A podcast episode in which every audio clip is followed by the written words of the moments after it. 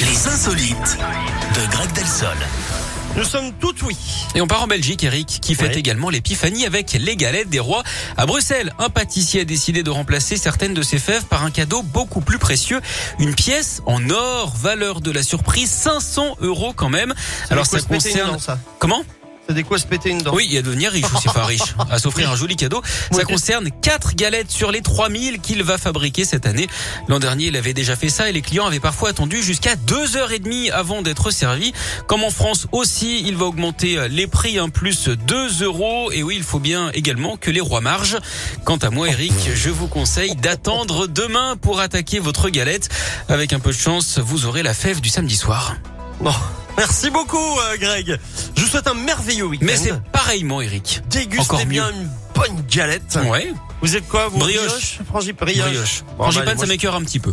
je- Ouais. Ou pomme. C'est bon aussi, la galette aux pommes. Ouais, c'est vrai. C'est un chausson aux pommes avec une fève dedans, quoi.